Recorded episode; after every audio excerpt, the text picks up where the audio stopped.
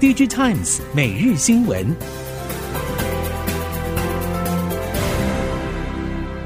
新时代的孩子如何提前准备？学科知识、多国语言、才艺、运动体能，也要培养跨领域整合能力、多元世界观点。康桥颠覆传统教学，让孩子爱上学习，勇于挑战。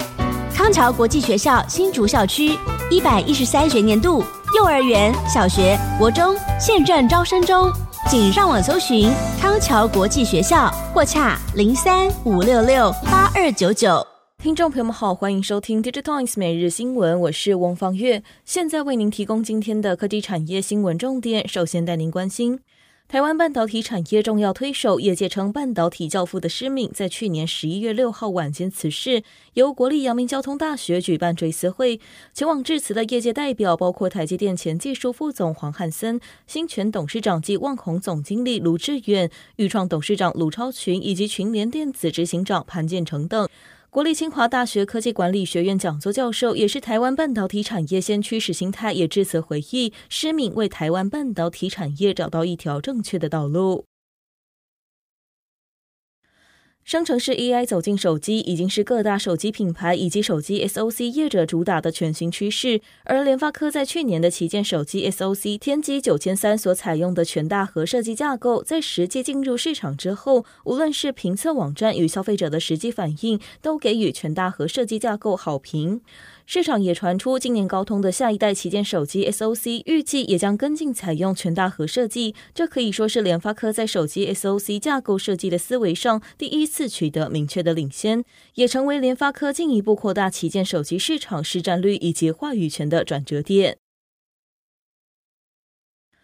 全球燃油车与电动车的油电同价战，二零二四年战况出现明显分歧。欧美日韩等持续看重减排燃油车，降缓电动车发展速度。中国以电动车作为弯道超车动力，持续争抢燃油车版图。全球车用二极体龙头厂鹏程，在燃油车用矽基二极体、绝缘闸双极电晶体、第三类半导体碳化系等车用模组都有琢磨。因应各市场油电同价战况不一，二零二四年对鹏程来说反而创造左右逢源的商机。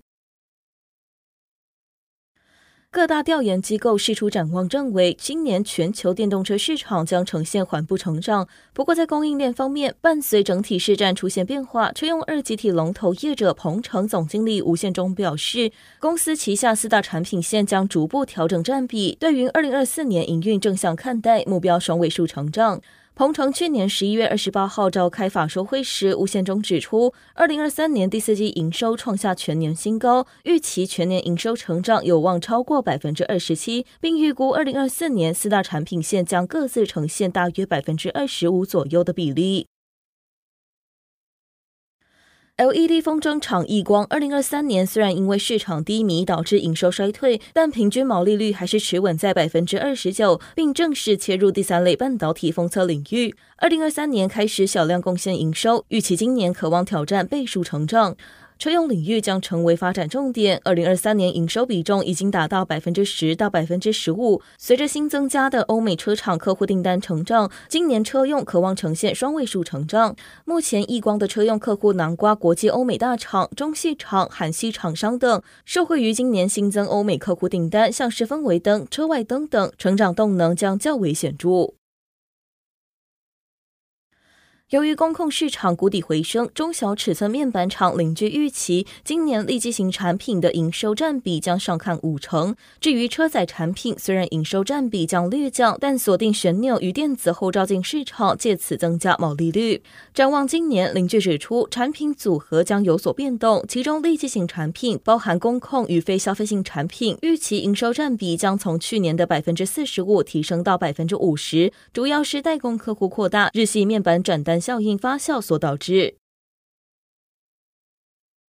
裕隆日产在去年十一月二十八号举办的二零二四台北新车暨新能源车特展，发表全新纯电休旅车 Aria。裕日车代理总经理钟文川强调，Aria 预计在今年下半开始交车，配额为两百二十辆，但将视接单状况与日本原厂争取更多配额。有鉴于裕日车的新能源车阵容趋于齐全，且从前 X-Trail e-Power 原本预计六百辆，目前在手订单却高达两千五百张的态势来看，台湾对于新能源车款相当看好，因此 Aria 的接单量也相当可期。而两者在零组件方面有共用的情形，接下来的产能是否可以有效提升，将端看电动车零组件的供给状况。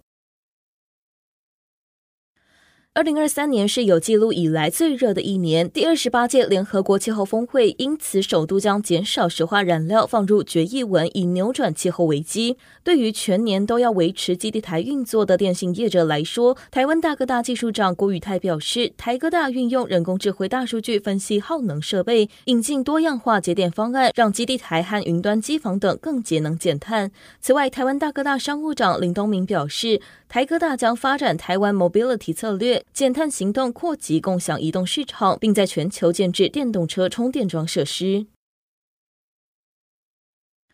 地缘政治牵动资服厂商营运，资服业者指出，政府积极推动数位韧性，近年资安和云端相关预算持续提升，预期今年也将有增无减。此外，包括金融上云法规松绑，都将带动资服业者的市场大饼变大，预计今年有机会逐季成长。另外，生成式 AI 也带动各种云服务蓬勃发展，资安同时也是各界关注焦点。包括国内最大 SOC 安基资讯积极拓展资安的领一科技，都评估今年是成长年。